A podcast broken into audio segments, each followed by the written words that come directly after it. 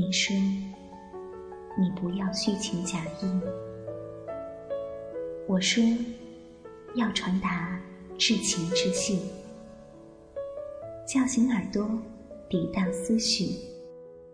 请听最真的最假电台，假电台。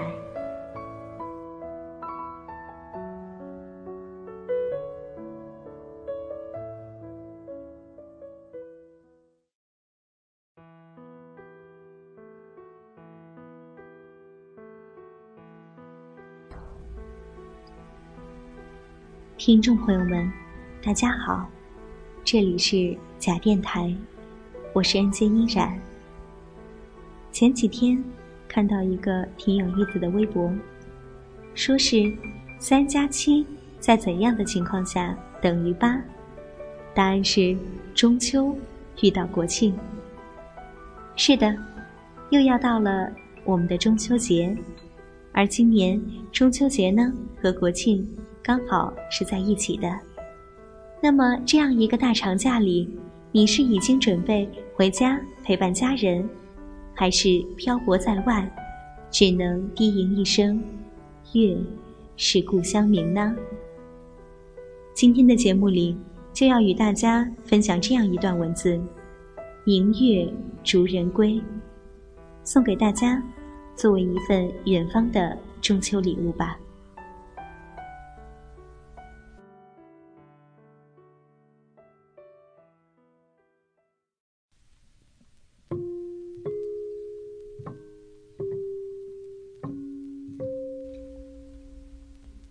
明月逐人归。中秋临近的时候，我在离家不远的公园里发现了一面湖水，虽是人为，却也丰盈浩渺。水边延伸出一大片柔软细密的草地，可坐卧；稍远处还点缀着几座绵延的小丘。阳光下极是朗润，因为僻处公园一隅，所以游人少至，只有风拎着裙摆漫过树梢的声音，见过一两声鸟鸣，心下立刻爱上了这块地方，私心想着，这可真是个赏月的佳处呢。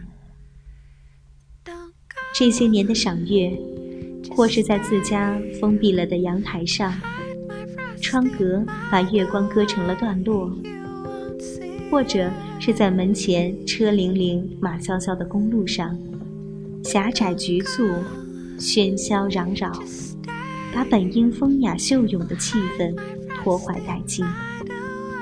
而今年，由于我闲逛中发现，中秋赏月。变成了我和母亲心之向往的一件盛事。既有赏月之心，就要早早的前来，占了好位置恭候，仿佛是和家人的一场约会。恐他不耐久等，自己便催促着自己先到了。湖上已拢了一层薄薄的雾气，如烟似雾，泛着丝丝的凉。沁入肺腑，竟让人不敢在水边久立。好像每年到了这个时候，到了中秋月圆，才如此真切地感受到秋天真的来了。我静静地等着，太阳驾着战车，轰隆隆地向西边隐去，一路上烧红了好大的一片天。霎时微风，暮色渐浓，每一分钟都比前一分更暗一些，直至近旁的人影和花树都模糊了。月亮该出场的地方，还是静悄悄的。我等着，比任何时候都耐心，就犹如看一出大戏，前一个武生退场。后一个旦角登台，而在这更替的间隙，我们唯有等待，屏息凝神，满心期盼，等待着一个无与伦比的亮相。今夜的演出何其盛大，之前漫长的铺垫亦是用心良苦。这一出大戏，反反复复只有两个演员，却循环着来去，亘古不变，常演常新。倒是我们这些看客，一朝朝，一代代，从青春到白头，是那首李贺的《苦昼短》。无不识青天高，黄土厚，唯见月寒日暖，来煎人寿。既是如此，那还是让月亮慢些来吧。最好时间也跟着迟到，就让我们在这日月交替的朦胧里，偷得半刻晨光。徘徊良久，终于一轮圆月从东边的小山浮出，挂着一颗魁梧巨木的手臂上。月华泻地，如紫玉碎银，琳琅有声。小时不识月，认作圆玉盘。长大后，念了几首咏月的佳句，便也学着迎风弄月了。高一那一年的中秋，班里举行朗诵会，站到教室的黑板前，隔着窗外的月光，念自己写的与月亮有关的诗。早忘记当初的自己胡诌了些什么。无外乎剽窃些古人的利益罢了。倒是诗会散了，从教学楼里出来，一眼望见那样硕大的一轮圆盘就在头顶悬着，晶莹夺目，绝无瑕疵。清冽的月光如水般泼洒下来，我站在操场上，整个人像傻掉了一样。回家路上，几个死党飞一样的骑着单车。校服的衣襟在夜风里荡漾。我坐在一个男生的后车架上，回头一望，月亮紧紧跟来，心里便拥塞了一种难言的情绪。夜凉如水，如今，我和妈妈牵着手，沿着湖边慢慢的走。湖对面有零星的几盏路灯。我们这边却没有，但也没有关系，月的光足够为我们照路了。抬头看，不知什么时候，月亮已摆脱了刚才树枝的依托，越升越高，到了头顶了。因为格外的圆和大，所以像沉甸甸的在天幕上挂不住了似的，低垂着，仿佛我们伸手可及。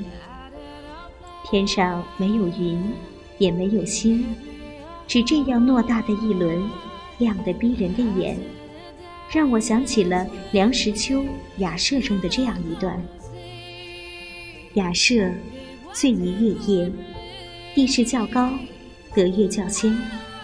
看山头吐月，红盘乍涌，一霎间清光四射，天空皎洁，四野无声，微闻犬吠。做客无不悄然。舍前有两株梨树，等到月升中天，清光从树间筛洒而下，地上阴影斑斓。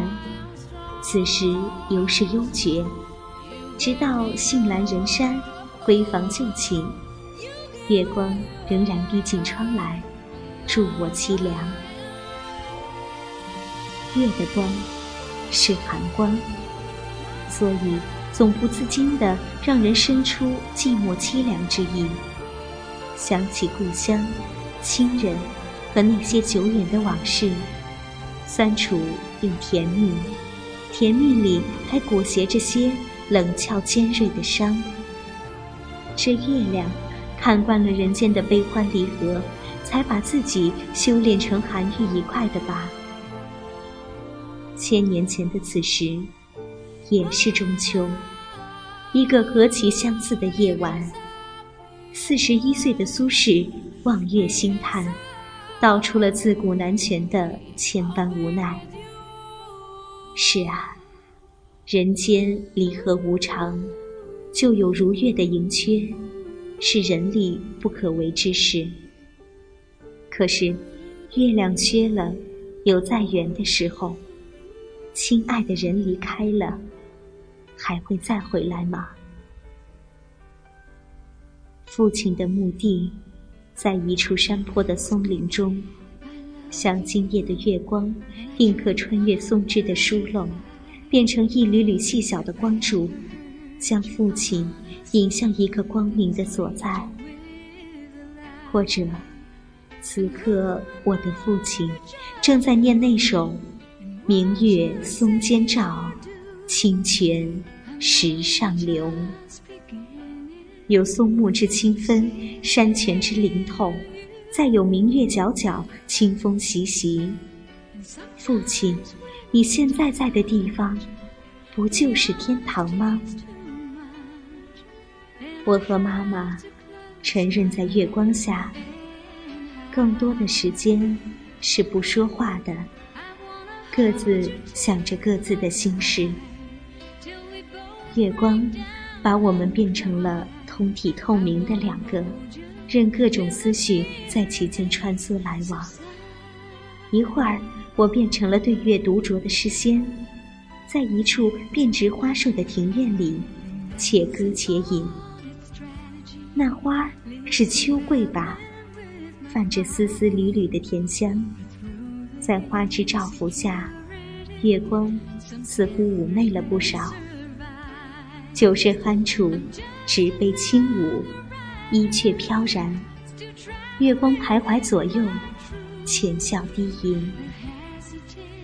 难怪愚公中寻李白的诗云：“酒入豪肠，七分酿成了月光，剩下的三分笑成剑气，袖口一吐就半个盛唐。”读太白诗。真数不清有多少是和月亮有关的。时间隐去，我似又成了独自凭栏的思妇，难展蛾眉，枕边一纸素笺，是张九龄的那句：“思君如满月，夜夜减清辉。”今人不见古时月，今月曾经照古人。多少年后，我们如今鲜活的生命，也将归于尘土。那些在我们生命里经过的人，不论是爱是恨，或是无谓爱恨的，也同样会在月下老去。一日一日，从一个无形走向另一个无形。其实，何尝是我们在看月亮？分明是月亮在看我们，我们是月亮生命里的过客。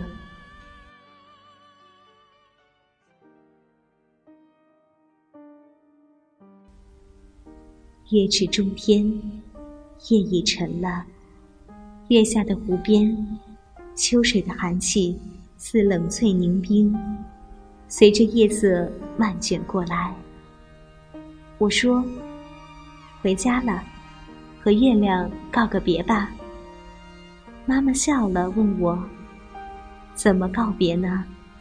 你走，他也走啊。”是啊，一路上月亮都坠在后面跟着，舍不得我似的。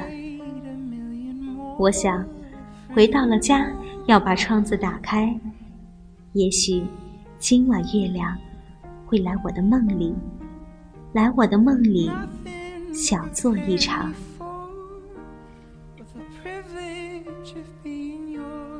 好了，以上的这篇《明月逐人归》就是这样了。在中秋将至的时候，与大家分享了这样一篇静谧的文字，实在美好。中秋月圆，总是忍不住思念。把酒对月，希望声音那边的你，不要是一个人对月空吟，对影成三。中秋节，是我国的一个传统节日，在中秋，我们习惯家人团聚，所以漂泊在外的朋友，如果可以的话，回家吧，回家看看父母，看看家人，不要让想念是一轮空月。月是故乡明啊。那么，在今天节目的最后，就祝大家。中秋快乐吧！我是恩杰音然，这里是假电台，我们中秋之后再见了。